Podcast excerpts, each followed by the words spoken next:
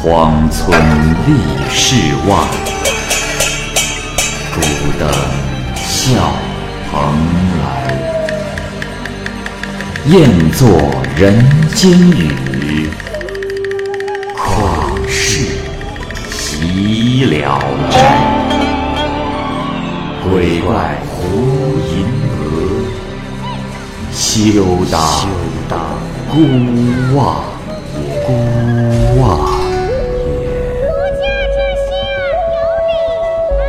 白话《聊斋故事》，《聊斋故事》之焦纳蚂蚁播讲。书生孔雪莉。是孔圣人的后代，他为人宽厚而有涵养，擅长作诗。他有一个志趣相投的好朋友在天台做知县，写信啊，请他前去。孔生到了那里，好友却因病去世了。孔生穷困潦倒，流落当地，回不了家。他借住在普陀寺里，被寺里的和尚雇去抄写经文。寺院西边。离这一百多步远的地方是单先生家的府邸。单先生本来是个富家公子，因为惹上了一场重大的官司，家道衰落了下来，家中人丁寥落，就搬到了乡下去住了。而此处这所宅子就一直空闲在那里。有一天啊，大雪纷飞，路上没有什么行人，周围十分的寂静。孔生。偶然路过单府的门前，看见了一个少年从里面走了出来，相貌十分俊秀。那少年见了孔生，就上前来行了礼，问候了几句，请孔生入内做客。孔生对少年很有好感，就爽快地跟着他进去了。里面的房屋虽然都不是很宽敞，但处处都装饰着绸锦帷幔，墙上挂着很多古人的字画。书案上放着一本书，封面的题签是《琅环所记》。孔生翻阅了一遍，觉得书中的内容自己从未见过。孔生见少年住在单家的府邸里，以为他就是这里的主人，也就没有问及他的出身门第。少年详细的询问了孔生的经历，对他十分的同情，劝他开设学馆教书。孔生叹息道。唉，我是个居无定所的人，有谁能推荐我呢？少年说：“如果你看得起我，我愿拜你为师。”孔生很高兴，但自己不敢以老师自居，只请求与他以朋友相称。他又问少年：“在下有一事不明，你家的宅院以前为什么一直锁着呢？”少年回答说：“啊，这里是单家的府邸，因为单公子去乡下住了，所以这里很长时间都无人居住。我父姓黄埔，世世代代住在陕西，由于家宅被野火烧毁了，才暂时借住在这里。”孔生这才明白，这少年不是单家的人。当晚二人谈笑十分畅快，少年便留孔生住了下来。第二天天刚亮，蒲童就将炭盆烧热。少年先起了床，到内宅去了。孔生还围着被子坐在床上。这时，仆童又跑了进来，说：“公子，我家太公来了。”孔生大吃一惊，连忙下床。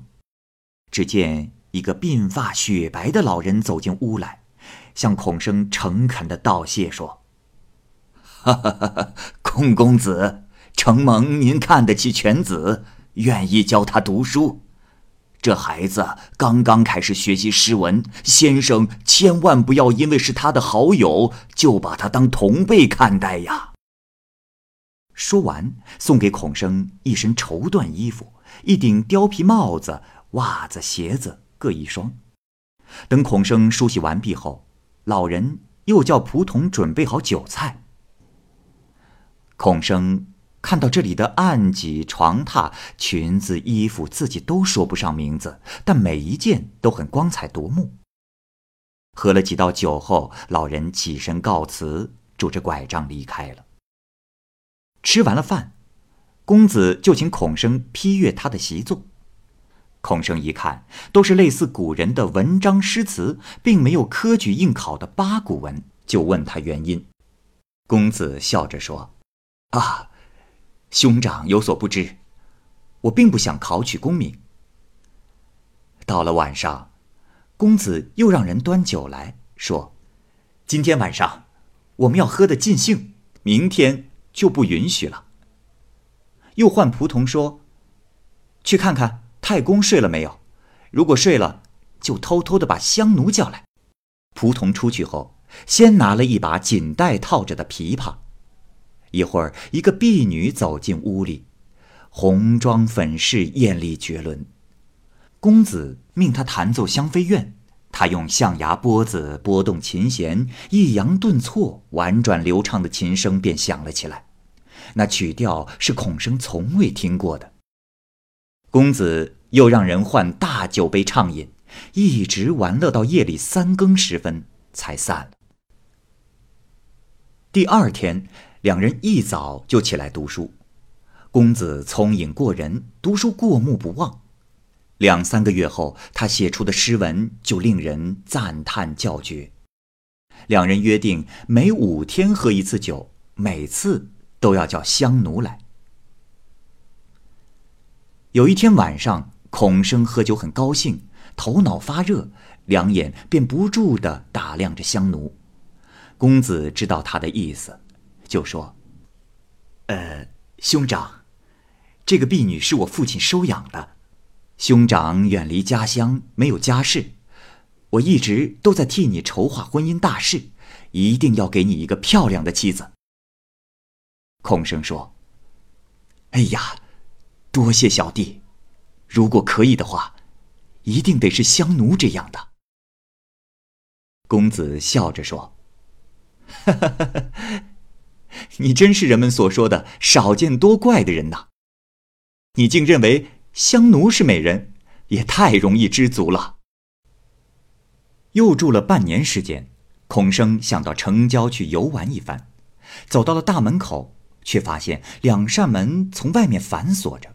于是便去问公子，公子说：“啊，大哥放心，父亲怕我交往游玩扰乱了心性，所以用这种方法来谢绝访客。”孔生听了也就安了心。当时正是天气炎热的季节，他们把书房移到了庭院里。有一天，孔生的胸前突然肿起一个脓包，起初像桃子一样大，一夜之间就长到了碗口那么大。疼得他不停的呻吟，公子每天早晚都来探视他，急得吃不下睡不着。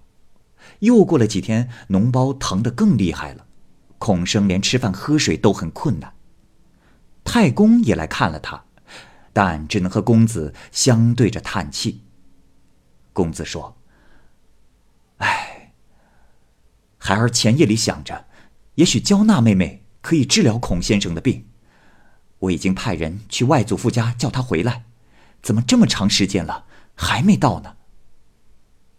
不一会儿，一个仆童进来禀告：“老爷公子，焦娜姑娘到了，姨妈和阿松姑娘也来了。”公子和太公立即起身到内宅去了。过了一会儿，公子便领着妹妹前来探视孔生。焦娜的年纪大概十三四岁左右。眼波娇羞聪慧，腰身似细柳婀娜。孔生看到这样姿色出众的女子，一下子痛苦全消，也不再呻吟了，只觉得神经清爽了许多。公子对焦娜说：“妹妹，这是我最要好的朋友，情同手足，妹妹可要医好他呀。”焦娜收敛起娇羞的样子，将袖子卷起来。走进病床，开始诊治。在他把脉的时候，孔生只觉得有阵阵胜似兰花的香味传来。诊脉之后，焦娜笑了笑说：“得了这种病，是因为心脉动了的缘故。不过病情虽然很危急，但是还是可以治的，只是热毒已经在皮下凝结成了脓块，只有削去皮肉才能治好。说完，摘下手腕上的一只金镯子，将它平放在脓包处，接着慢慢往下按，脓包渐渐鼓起了一寸多高，超出了金镯子，露了出来，而根部的鱼种也被约束在镯圈里。已经不像碗口那么大了。这时，焦娜掀起衣襟下摆，解下了一把佩刀，这刀刃呐比纸还薄。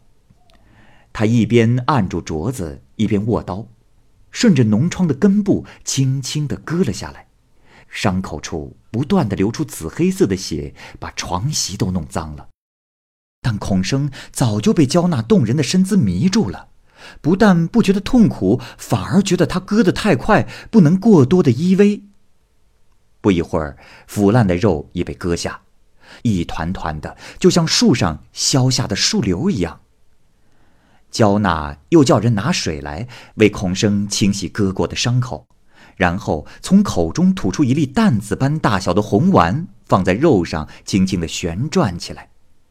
才转了一圈孔生就觉得胸口热气腾腾；再转了一圈窗口微微发痒；转完第三圈，只觉得遍体清凉，透入骨髓。焦娜收起红丸，放回口中，说：“好了。”就快步走出房去。孔生跳了起来，赶上前去道谢。积久难愈的病，好像一下子就好了。孔生一想起焦娜的容貌身姿，就无法控制自己。从此，孔生无心读书，整日坐着发呆，就像丢了魂儿一样。公子已经看出了他的心思，就说：“兄长，小弟为你物色多时，终于给你挑到了一个好伴侣。”孔生问：“啊，谁呀？”公子说：“嗯。”也是我的一个亲戚。孔生想了很长时间，只说：“啊，不必了。”然后面对着墙壁念了两句诗：“曾经沧海难为水，除却巫山不是云呐。”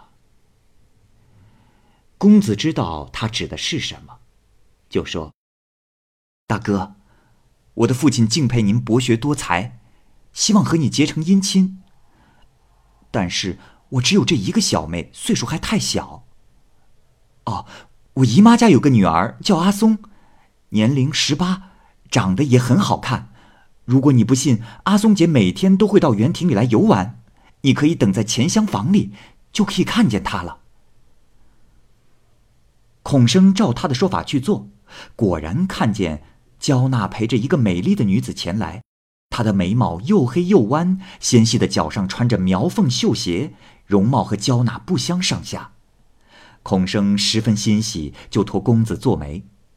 第二天，公子从内宅出来，向孔生祝贺道：“大哥，好消息啊，事情成了。”于是，另外收拾了一处院子，为孔生举行了婚礼。那天晚上，鼓乐齐鸣，屋梁上的尘土。都被震得满天飞扬。成婚以后，孔生心中非常满意。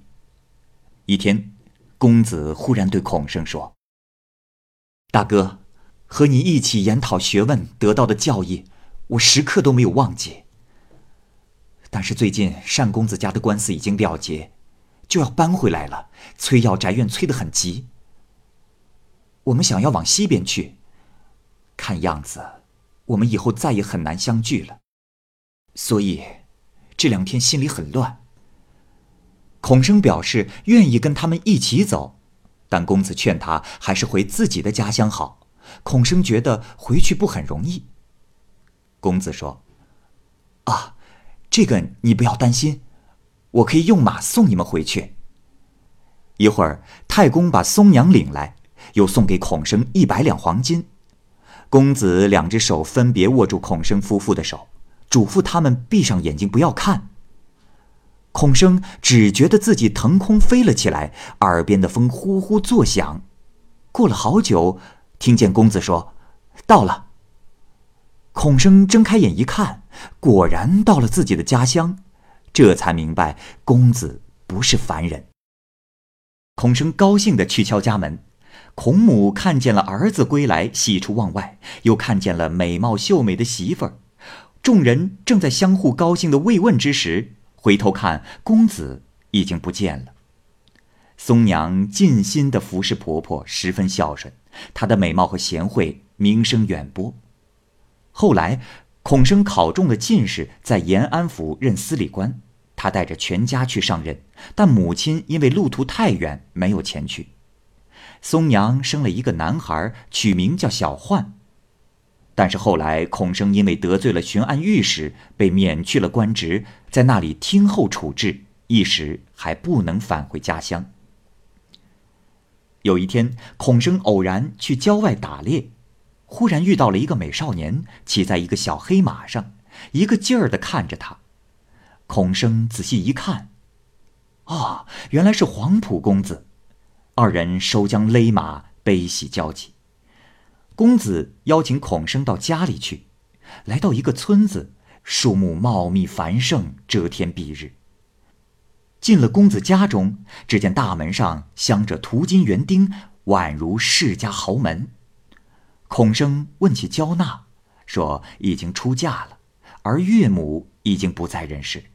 孔生觉得悲哀，感触万分。住了一个晚上，孔生离去，然后把妻儿都带了过来。焦娜也来了，孔生再次感谢焦娜昔日的恩情，他却笑着说：“啊，姐夫富贵了，好了伤疤，没有忘记痛吧？”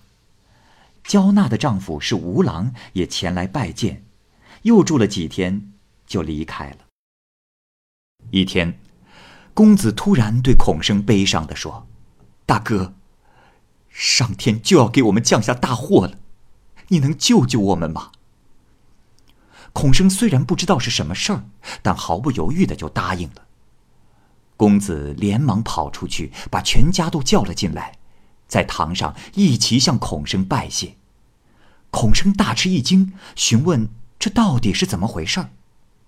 公子说：“大哥。”实话告诉你，我们不是人，而是狐狸。今天会有雷霆劈顶的劫难。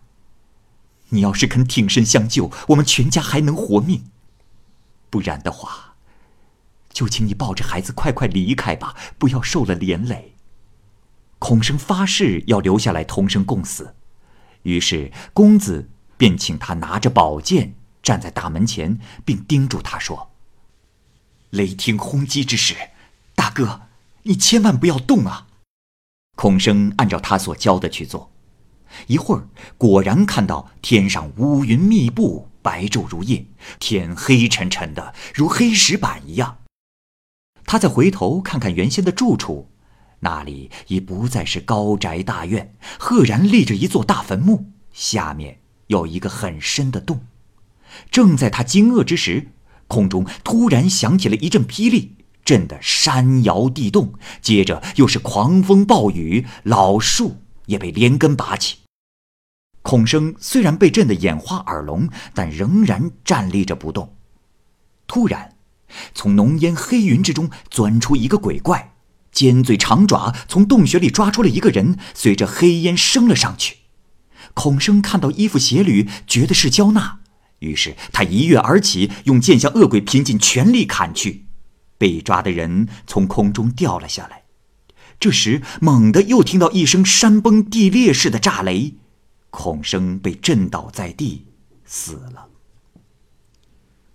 片刻之后，云开日出，焦娜自己已经苏醒了，看见孔生倒在旁边，放声大哭：“孔郎是为了救我而死的。”我没脸活下去了。这时候，松娘也跑来了，他们两人一起抬着孔生回家。焦娜让松娘抱着孔生的头，又让公子用金簪拨开他的牙，自己用手指捏着他的面颊，让他张开嘴，用舌头把红丸渡进他的嘴中，接着又向他的嘴中吹口气。红丸随着气流进入了孔生的喉咙。咯咯的一阵响声之后，又过了一会儿，孔生居然睁开了眼睛。他看见亲人围聚在身边，觉得仿佛是大梦初醒一样，于是全家团圆，化惊为喜。孔生知道这里是一座坟墓，不宜久居，便与他们商量，一起回他的家乡去。全家人听了，都一致称好。只有焦娜一人闷闷不乐。孔生又请他与吴郎一同前往，可是他担心公公婆婆舍不得孩子，结果商议了一天也没有最后确定。就在这时，一个吴家的小仆人汗流满面、气喘吁吁的跑来，大家都吃了一惊，仔细的盘问他。原来吴家也在同一天遭了灾难，全家老小都遇难了。焦娜一听，悲痛的捶胸顿足，泪如雨下。在大家的劝说下，也就定下来同大家一同回去。孔生进城几天去料理事情，全家人急忙整理行装出发。回到家乡以后，孔生让公子一家住在一个平时无人居住的花园里，终日把门反锁着，只有孔生夫妇来时，才把锁打开。孔生和公子兄妹二人经常在一起下棋、饮酒、闲谈、设宴，像一家人一样。小焕年长之后，相貌俊秀，有着狐狸的机灵性情。他到街市上去游玩，没有人知道他是狐狸的后代。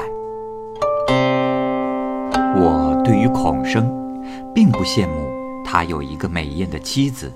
而是羡慕他有一个亲密的女友，看到他的容貌可以忘记饥饿，听到他的声音可以展颜而笑，得到这样一个好友，不时一起喝酒叙谈，这种精神之恋，真是远胜于肉欲之爱。